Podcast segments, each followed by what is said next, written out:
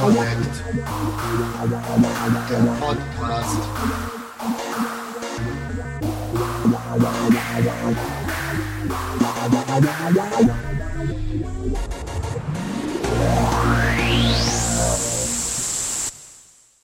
Eins Punkt drei FTP-Zugriff Wer auf seiner Internetseite Dateien zum Herunterladen anbieten will, die nicht in die Medienverwaltung des Content-Management-Systems Conny integriert werden sollen, auf die später noch eingegangen wird, der kann diese Dateien auf einem FTP-Server ablegen. Deshalb soll hier kurz auf die Möglichkeiten eingegangen werden, wie man einen FTP-Server verwaltet.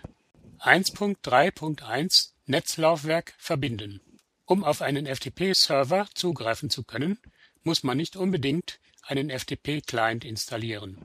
Das geht auch mit Windows-Bordmitteln. Und zwar so: Öffnen Sie im Windows Explorer einen beliebigen Ordner. Öffnen Sie nun das Menü Extras. Öffnen Sie den ersten Menüpunkt Netzlaufwerk verbinden. Wählen Sie Verbindung mit einer Website herstellen. Bestätigen Sie Ihre Auswahl zweimal mit Weiter. Geben Sie nun die Adresse des FTP-Servers ein und bestätigen Sie mit Enter. Deaktivieren Sie mit der Leertaste die anonyme Anmeldung. Springen Sie mit der Tab-Taste in das Eingabefeld für den Benutzernamen, tippen Sie Ihren Benutzernamen ein und bestätigen Sie mit Enter. Geben Sie einen Namen für die Verbindung ein und bestätigen Sie mit Enter. Nun ist die Verbindung eingerichtet. Klicken Sie nun den Link zu der Seite an. Es erscheint eine Fehlermeldung, dass kein Zugriff möglich sei, weil das Passwort noch fehlt. Tragen Sie nun also das Passwort ein. Falls gewünscht, können Sie das Kontrollkästchen für das Speichern des Passworts aktivieren. Ab sofort ist über die Netzwerkfunktionen im Windows Explorer der FTP-Server als zusätzliches Laufwerk in Ihr System eingebunden. Damit haben Sie einen komfortablen Zugriff auf Ihren Webspace und können Dateien über die Zwischenablage auf den Server hochladen und von dort herunterladen. 1.3.2 FTP Schnellzugang Normalerweise muss man beim Einloggen viel tippen, wenn man mit dem Windows Explorer per FTP-Protokoll Dateien auf seine Homepage lädt. Zuerst die FTP-Adresse, dann im Internet Explorer das Menü Anzeige öffnen, auf FTP-Seite im Windows Explorer öffnen klicken, dann den Nutzernamen eingeben, das Passwort eingeben und alles bestätigen. Erst dann ist man wirklich auf der Seite. Das lässt sich mit einer einfachen Methode vermeiden. Man kann nämlich in dem FTP-Link gleich den Nutzernamen und das Passwort mit übergeben, und zwar in der Form ftp Nutzername Passwort at domain.de 1.3.3 QuickDrive Dieses kleine, barrierefreie und sehr nützliche Programm von Corthagen öffnet FTP-Server wie ein Verzeichnis im Windows Explorer. Nach dem Entpacken des Archivs erstellt man eine Kopie der Datei quickdrive.exe unter einem aussagekräftigen Namen, am besten dem des Servers oder des Nutzers. Nach dem Starten dieser Kopie kann man mit der Tab-Taste die Felder für den Namen des FTP-Servers, allerdings ohne das FTP Doppelpunkt Schrägstrich Schrägstrich davor, für den Benutzernamen und für das Passwort erreichen und jeweils diese Daten eingeben. Nach Betätigen der Enter-Taste kann man die Daten noch einmal kontrollieren und anschließend auf Verwenden klicken. Das Programm erzeugt nun einen Schlüssel und speichert diesen in der Datei ub.ini im Verzeichnis Anwendungsdaten bei Windows XP, im Verzeichnis AppData backslash Roaming bei Windows Vista und Windows 7, im Nutzerprofil. Nun kann man noch eine Verknüpfung auf dem Desktop erstellen lassen, über die man dann sehr komfortabel seinen FTP-Speicher wie ein ganz normales Laufwerk in Windows öffnen kann. 1.3.4 FileZilla Dieses Programm, das nicht installiert werden muss, ist ein FTP-Client im Stile des Windows Explorers, der sich auch genauso gut bedienen lässt. Nach dem Starten des Programms kann man gleich die erste Verbindung zu einem FTP-Server konfigurieren und diese anschließend im Server Manager speichern. Dann muss man beim nächsten Mal nur noch den Namen dieser Verbindung markieren und diese mit Enter öffnen und schon ist man wieder auf dem Server. Die lokalen Ordner und die Ordner auf dem Server werden in zwei Fenstern nebeneinander angezeigt. Änderungen auf dem Server können über das Kontextmenü vorgenommen werden. Dateien können per Drag and Drop, per Zwischenablage oder per Batch übertragen werden. Das Programm bietet im Einzelnen die Wiederaufnahme abgebrochener Uploads und Downloads, die Speicherung in einer Upload oder Download-Warteschlange, die Verwaltung mehrerer FTP-Server mit dem Servermanager, die Möglichkeit, eigene anpassbare FTP-Befehle zu geben, ein System zum Verhindern des Download- oder Upload-Abbruchs, eine Timeout-Erkennung, einen Firewall-Support, einen Proxy-Support, eine SSL-Unterstützung für sichere Verbindungen und einen SFTP-Support. 1.3.5 Ordner einrichten. Auch wenn man einen FTP-Server wie ein Laufwerk in sein System einbinden kann, unterscheidet sich der Server doch in manchen Punkten von normalen Ordnern. Man kann beispielsweise einen neuen Ordner nicht über das Datei-Neu-Menü einrichten. Man kann Dateien nicht ohne weiteres überschreiben.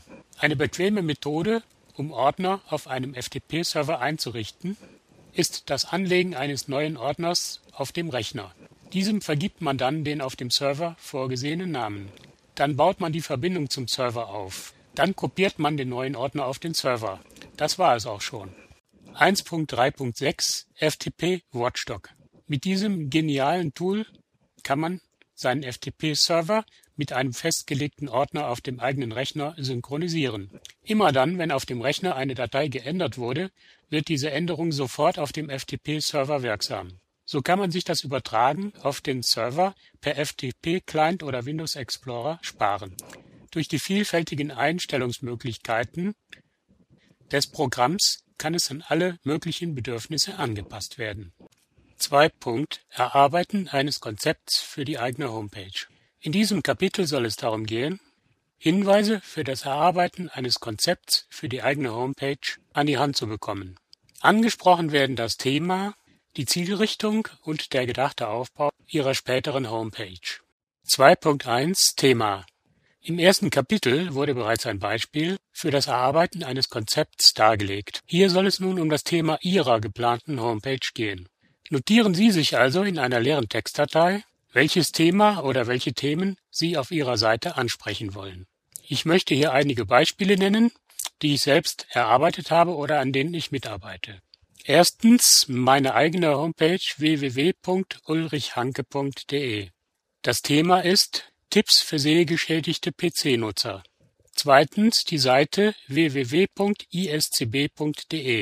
Das Thema ist die Vorstellung und die Aktivitäten der Interessengemeinschaft sehgeschädigter Computerbenutzer ISCB E.V. Drittens die Seite www.blinzeln.de, ich buchstabiere B-L-I-N-D-Z-E-L-N. Das Thema lautet Die Welt mit anderen Augen sehen. Und wie lautet das Thema Ihrer Homepage? 2.2 Zielrichtung. Im ersten Kapitel wurden schon die Erfahrungen dargelegt, wenn die Zielrichtung einer Website zu einseitig ist. Überlegen Sie sich also gut, wen Sie gezielt ansprechen wollen, und bedenken Sie dabei bitte auch, wen Sie damit eventuell ausschließen und ob Sie dies in Kauf nehmen wollen. Ein Beispiel dafür ist bei www.blinzeln.de die Anrede mit dem formloseren Du. Hier werden bewusst alle die Besucher ausgegrenzt, die auf das förmlichere Sie Wert legen. Ob das bei Ihnen auch so sein soll, das müssen Sie entscheiden. 2.3 Gedachter Aufbau. Auch zum möglichen Aufbau einer Webseite wurde im ersten Kapitel schon ein Beispiel geschildert, und zwar das Beispiel mit Ihrem Wohnort. Schreiben also auch Sie auf, welche Unterpunkte es zu Ihrem Thema bzw. zu Ihren Themen gibt, die Sie ansprechen möchten, und ordnen Sie diese Unterthemen den Hauptthemen zu. Achten Sie dabei auf eine möglichst flache Struktur. Es soll eine Portalseite, eine oder mehrere Hauptseiten und mehrere Unterseiten zu den Hauptseiten geben. Haben Sie alles aufgeschrieben, was Ihnen eingefallen ist? Konnten Sie alle Unterpunkte zuordnen? Gibt es auch Querverbindungen von einer Unterseite zu mehreren Hauptseiten? Wichtig ist vor allem die übersichtliche Anordnung.